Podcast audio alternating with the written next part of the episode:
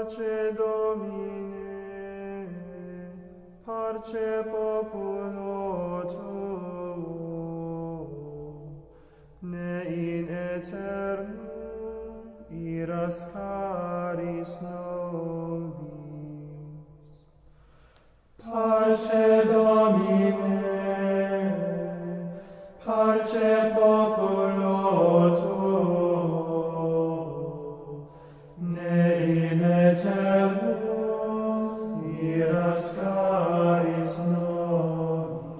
Estamos começando este podcast pedindo a intercessão de Santo Tomás de Aquino para que nos ilumine nesta pequena reflexão e estudo que iremos fazer. Em nome de Patris et Filii et Spiritus Sancti. Amém. Pater noster qui es in celi, sanctificetur nomen tuum, adveniat regnum tuum, fiat voluntas tua sicut in cielo et in terra. Pane nostrum quotidiano da nobis hodie, et dimitte nobis debita nostra, sicut et nos dimittimus debitoribus nostris, et ne nos inducas in tentationem, sed libera nos a malo.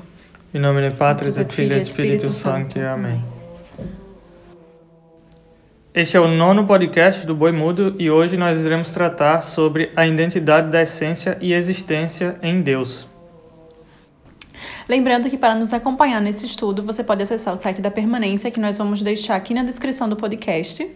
Se você tem alguma dúvida, alguma sugestão, alguma crítica construtiva, basta nos enviar um e-mail para podcastoboimudo.gmail.com. E um outro lembrete é que o Instituto Tomístico dos Estados Unidos está fazendo palestras durante a quarentena no YouTube gratuitamente, então nós vamos deixar também aqui na descrição do podcast o link para acessar todas as aulas.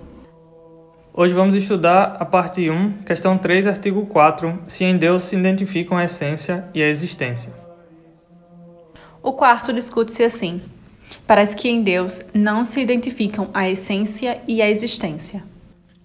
Antes de começar com as objeções, é necessário que retomemos um pouco os vocabulários.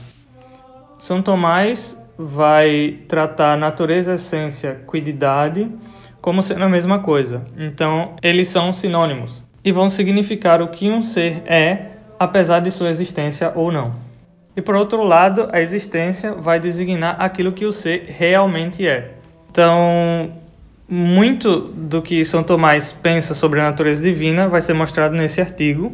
E uma coisa muito proveitosa que a gente pode fazer é ter esses termos, essência e existência, bem claros em nossa mente.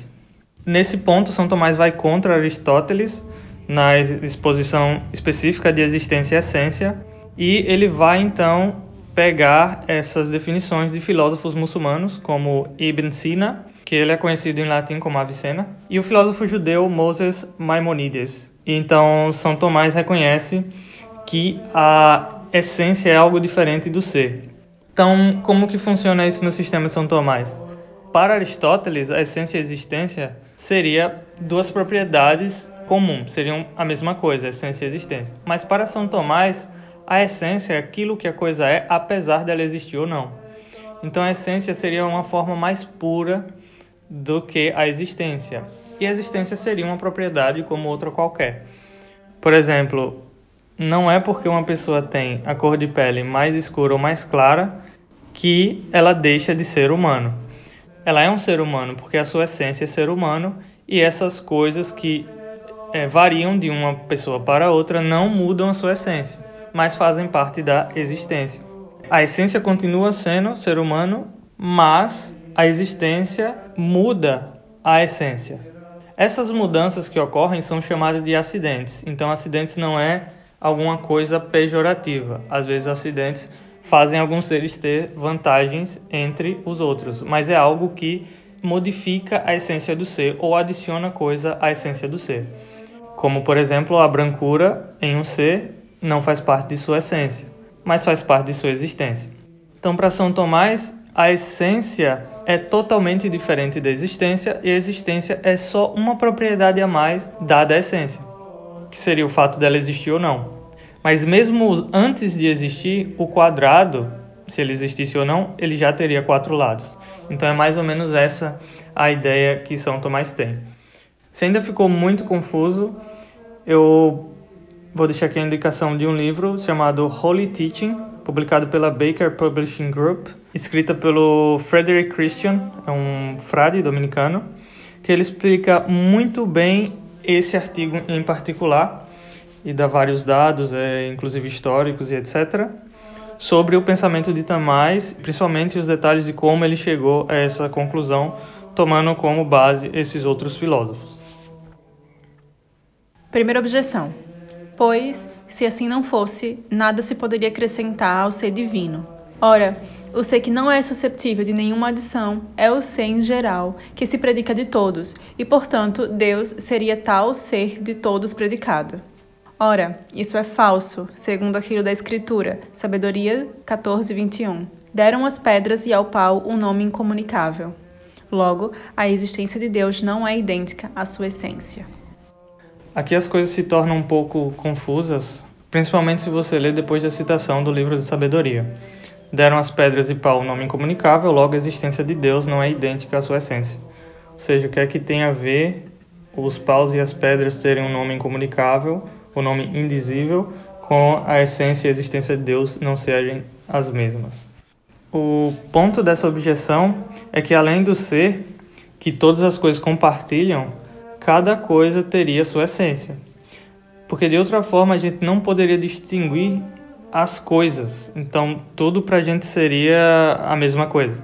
Se Deus não tivesse nenhuma essência adicionada e especificando a sua existência, então, nós não poderemos distinguir o sem geral, que seria Deus, que de todos se predicam, e quando Tomás fala predica, quer dizer que todos os seres decorrem desse ser em geral, ou seja, todos os seres compartilham as qualidades desse em geral, que é Deus. Então nós não poderíamos distinguir esse Deus, e esse é um argumento panteístico, ou seja, tudo é Deus, tudo seria Deus e daí que nós não poderíamos distinguir a existência de Deus da existência compartilhada entre as criaturas. Segunda objeção. Demais, como já se disse, podemos saber se Deus existe, mas não o que é. Logo, não se identificam a existência de Deus e a sua essência, cuididade ou natureza. Lembrando que essência, cuidado e natureza aqui são sinônimos, incluindo também forma, São Tomás usa forma algumas vezes como sinônimos, é uma linguagem da escolástica. E esse argumento, para quem já acompanhou os outros podcasts, é bem direto. A gente sabe que Deus existe, mas não sabe o que ele é. Se a existência fosse igual à essência, que é o que a coisa é, então saberíamos que Deus existe e o que ele é ao mesmo tempo. Mas ao contrário, diz Hilário no livro da Trindade, no livro 7, número 11, a existência não é um acidente em Deus, mas verdade subsistente. Logo, o que subsiste em Deus é a sua existência. E aí São Tomás vai então dar a solução do problema.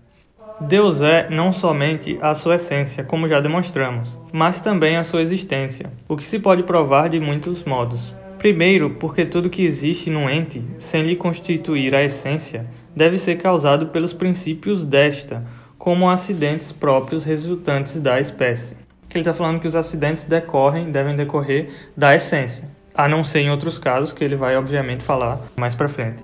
Assim, a faculdade de rir resulta do ser humano e é causada pelos princípios essenciais da espécie, ou seja, nós temos a faculdade de rir, nós temos a potência de rir e a nossa essência comporta essa potência de dar risadas ou então deve ser causada por algum ser exterior. Assim, o calor da água é causada pelo fogo, por onde, sendo a existência mesma doente diferente da sua essência, é necessário que seja essa existência causada por algum ser exterior ou pelos princípios essenciais do referido ente. Ou seja, podemos considerar a água como tendo uma temperatura ambiente e ela não tem na sua essência essa faculdade de ferver. Mas em contrato com o fogo, o fogo vai mudar a existência dessa água para que ela chegue a ferver, mas não é parte da essência da água ferver. Ora, é impossível seja ela causada somente pelos princípios essenciais deste, pois nenhum ente de existência causada é suficiente para ser causa da sua própria existência. Ou seja, nenhum ser causado pode ser causa de si mesmo. Portanto, e necessariamente, o ente cuja existência difere da essência há de ter aquela causada por outro ser. Ou seja, as diferenças entre a essência e a existência devem ser causadas por outro ser. Mas isto não se pode dizer de Deus, pois já provamos ser ele a causa eficiente primeira. Logo, é impossível que em Deus a existência seja diferente da essência. Segundo, porque a existência é a atualidade de toda forma ou natureza. Assim, a bondade ou a humanidade não são atuais senão quando as supomos existentes. Necessariamente, pois, a existência está para a essência, na qual difere como ato para a potência. A gente pode usar as mesmas relações é, lógicas que a gente já conhece do ato e potência para fazer essa distinção. O ato aqui seria a existência a potência seria, obviamente, a essência. Ora, Deus nada tendo de potencial, como já demonstramos, resulta que a sua essência não difere da sua existência e, portanto, são idênticas. E o terceiro ponto, porque assim como o que tem fogo, sem ser fogo, é ígneo por participação, assim também o que existe sem ser existência existe por participação. Logo, como já estabelecemos, Deus é a sua essência. Se, portanto, não for a sua existência, será ser por participação e não por essência. Logo, não será o primeiro ser, o que é um absurdo. Por consequência, Deus é a sua existência e não somente a sua essência. Isso é muito significativo porque em um determinado momento da Bíblia, Jesus fala: Antes que Abraão existisse, eu sou. Esse eu sou aqui, usado como existir, só Deus pode dizer porque ele é o único que ele é idêntico à sua essência. Então, muitos tomistas, você vai ver por aí falando, que Deus não existe, Deus é. Da onde a resposta à primeira objeção. A expressão ser, que não é suscetível de nenhuma adição, pode ser entendida em duplo sentido. Ou porque é tal que por natureza não se lhe pode adicionar nada, como se dá ao animal racional que por natureza não pode ter razão, ou porque a sua essência não comporta nenhuma adição, que é o caso do animal em geral, que por essência, sendo desprovido de razão, não a comporta, sem que, por outro lado, essa essência exija que seja privado dela. Ora, no primeiro sentido é o ser divino, que não é suscetível de adição, e o segundo, o ser em geral. Veja como fica fácil aqui entender São Tomás já com esses vocábulos em mente. Agora, resposta à segunda objeção. O vocábulo ser é suscetível de duplo sentido. Ora, significa o ato de existir, ora composição proposicional, que o espírito descobre quando une o predicado ao sujeito. Na primeira acepção, não podemos conhecer a existência de Deus nem a sua essência, mas só na segunda, pois sabemos que a proposição que formamos sobre Deus quando dizemos Deus existe é verdadeira, e isto sabemos pelos efeitos de Deus, como já dissemos. O que vai fazer aquela diferença do propter quid e quia para se provar a existência de Deus, e lá nós aprendemos que nós só temos como provar a existência de Deus a partir das causas e efeitos. Então, das coisas que a gente observa, dos efeitos que a gente observa no mundo, nós podemos ir retrocedendo até chegar a Deus. Então, portanto, refutando esse argumento de que se em Deus a existência e a essência fosse a mesma coisa, como sabemos que Deus existe, saberíamos o que ele é. Bom, pessoal, esse foi o nosso nono episódio do podcast O Boi Mudo. Lembrando que se vocês tiverem qualquer dúvida, qualquer pergunta, qualquer crítica construtiva, manda-nos um e-mail e todos os links que usamos para o estudo e também o link das aulas do Instituto Tomístico vão estar aqui na descrição do podcast. Até o próximo episódio. Tchau!